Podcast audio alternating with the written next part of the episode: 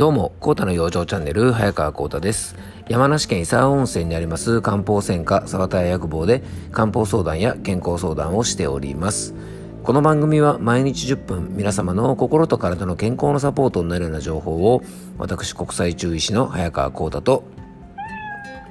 はい、アシスタントの猫林さんとの2人でお届けしております。猫林さん、今日もよろしくお願いします。はい、よろしくお願いします。えー、っとね、今日はね、今月曜日の、えー、っと、ちょっとお店をね、あの、お仕事終わった後に収録してるんですが、えー、今日の月曜日はですね、まあ、いつも月曜日って割と忙しいんですが、あの、いつにも増してですね、ちょっと今日は忙しかったんですよね。ね、結構忙しかったですよね。でね、まあ、あの、もともとご予約でね、あの、たくさんの方にご予約いただいてて、まあ、あの、それももちろんあるんですが、それ以外でもですね、こう、ちょっと合間合間にですね、なんか、あの、この週末から急に体調が悪くなっちゃったっていうような方がね、結構多かったんですよね。うん。猫林さんは体調どうでした？あ、猫林さん絶好調。やっぱりね、あのー、やっぱね、これはね、猫林さんならではと思うんですよね。あのこの週末はですねえー、っとあの先週ぐらいからですね非常にあの気温がね急降下してなんかめちゃくちゃ寒かったですよねでそれがですね、えっと、週末ね、あの台風明けのですね、まあ、日曜日と、そして月曜日、非常にね、気温が高くなっておりまして、要はね、気温の急上昇、急降下、で、気圧の急上昇、急降下で、結構これね、体がやっぱストレス受けてるんじゃないかなと思います。で、体温調節もですねちょっとこううまくいってないような方が多くてなんとなく体のバランスが崩れてですねなんか調子悪いっていう方がね非常に多かったのでやっぱねこういう日をねこういう様子を見るとですねやっぱ改めてあの毎回ねこの番組でもお話ししてますが気圧の変化とか気温の変化とかそういうね自然のねあの環境変化っていうのが僕らにとってはすごくね体調不良の原因になってるなっていうことをね感じたんです。ねで、猫林さんは結構さっきね、あの体調崩してないって言ってましたよね。あの、それはね、多分ね、やっぱ猫林さん的なね、やっぱ生活の仕方が非常にいいんですね。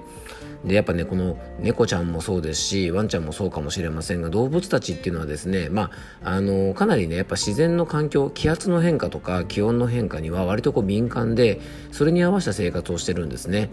でもほら、僕ら人間というのはですね、そういうものに対して、なんとなくまだね、えっと、まあ、あの冬じゃないからね秋だからまだちょっとこうねそんな厚着はできないなとかですね、えー、なんとなくね気分的になんか冷たいものを飲んでしまったりとか割とですねこう自然環境に逆らって生活しなきゃいけない部分が結構あるんですね。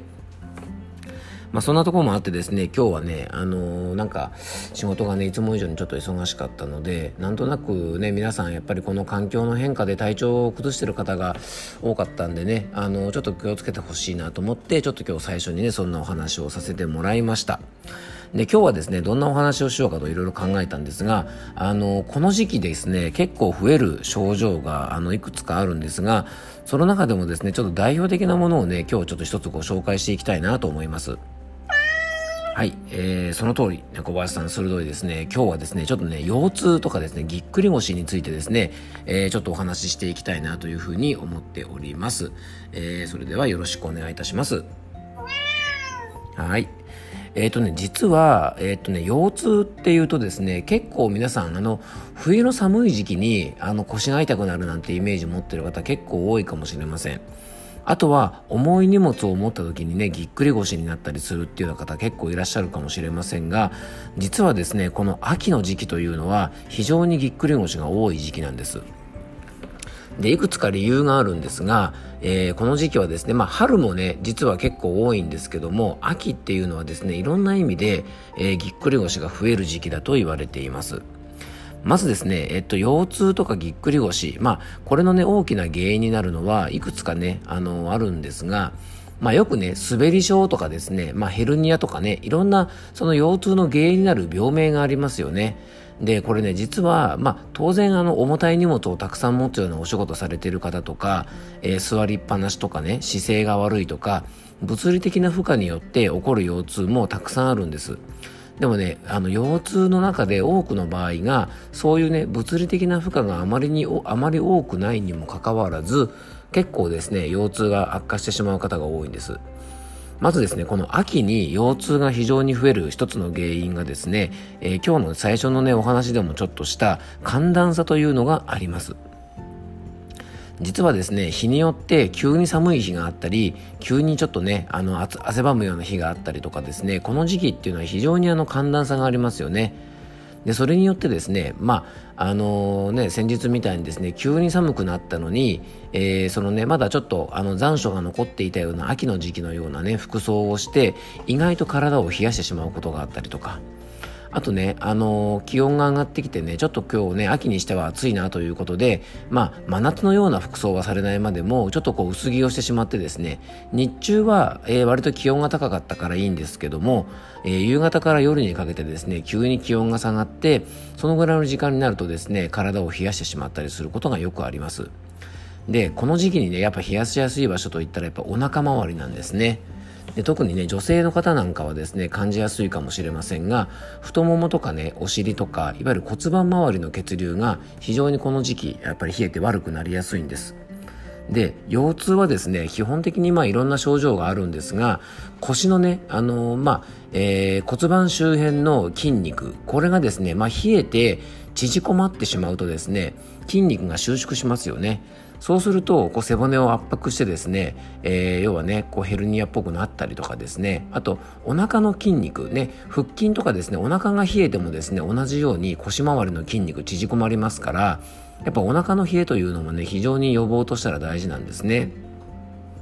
でさらにですね腰痛というのはですね仙骨といってですね骨盤にこうねあの浅く突き刺さっている、まあ、骨みたいのがあるんですがそれがね筋肉が冷えて収縮すると仙骨がね骨盤の奥までこう突き刺さるんですね深く入るんです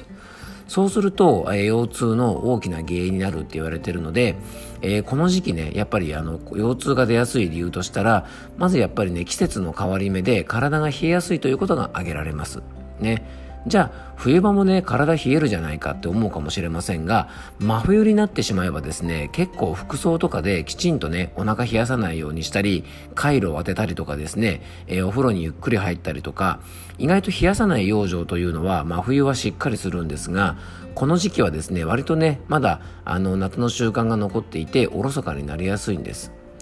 で、それと一緒にですね、この時期に、えー、腰痛が多くなる理由、もう一つの理由がですね、まあ、これ冷えやすいののもう一つの理由になるんですが、実はですね、夏の、えー、ちょっと水分型、暑い時期なんかにですね、水分をたくさん取りすぎて、それがね、体の中に結構ね、余計な水分として残ってる方がいるんです。これはね、中医学ではよくね、湿邪なんて言ってですね、体の中に溜まっている余計な水分、まあ、湿気みたいなものを指す言葉があるんですが、このね湿邪というのが溜まってると体がね非常に冷えやすくなりますよくですね、この番組の中でも例え話でね、えー、空っぽのペットボトルを冷蔵庫に入れるのと、水が入ってるペットボトルを冷蔵庫に入れるのと、どっちがよく冷えますかというような話をね、したことがあるかもしれません。これね、体も一緒で、体の中に余計な水分が溜まってるとですね、当然、あのー、ね、こう体が冷えた時により冷えやすくなります。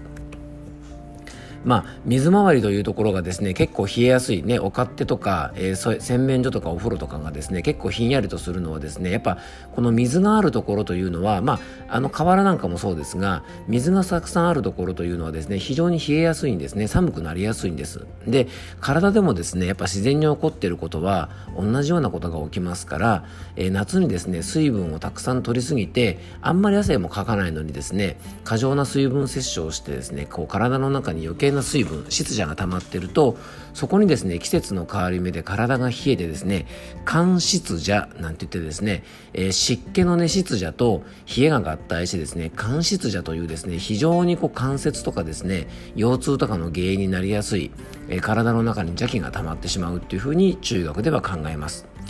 ですからこの時期のですね腰痛対策で一番大事なのがやっぱりね腰回りの筋肉を冷やさないように、えー、真冬までは行き、ま、いかなくてもですねやっぱ日によってやっぱ冷やさない服装にちょっとぜひね注意してもらいたいと思います。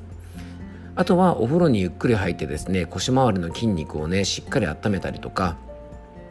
あとはですね、腰痛がそれほどない方で、やっぱ水分過多でね、あのトイレが近いとか、えー、ちょっとむくむとかですね、そういう方はしっかりと体を動かしてですね、入浴とか運動で汗をしっかりかくことが割とこの時期の腰痛対策予防になりますので、えー、ぜひですね、この秋の時期の腰痛ね、あの皆さん注意していただきたいなというふうに思います。夏の習慣をですね、まだまだ引きずってる方がね、若干見られますので、えー、ぜひですね、体を冷やさないような工夫をしてですね、この秋の時期の腰痛を、あのー、ぜひみんなでね、あのー、クリアしていっていただけたらというふうに思います。えー、このようなですね、腰痛対策とかぎっくり腰の対策なんかに関しても、あの、もうちょっと詳しい内容をですね、僕のね、あの、ノートの方のね、記事に、えっ、と、書いております。ノートというのはですね、まあ、ブログを書くような、あの、サイトでですね、今、あの、健康に関するコラムをですね、僕毎日2000文字から3000文字ぐらい、えー、毎日執筆しておりますので、え、もしお時間ある方はですね、そちらの方もまたご覧になっていただけたらというふうに思います。え、今日も聞いていただきありがとうございました。どうぞ素敵な一日をお過ごしください。Thank you.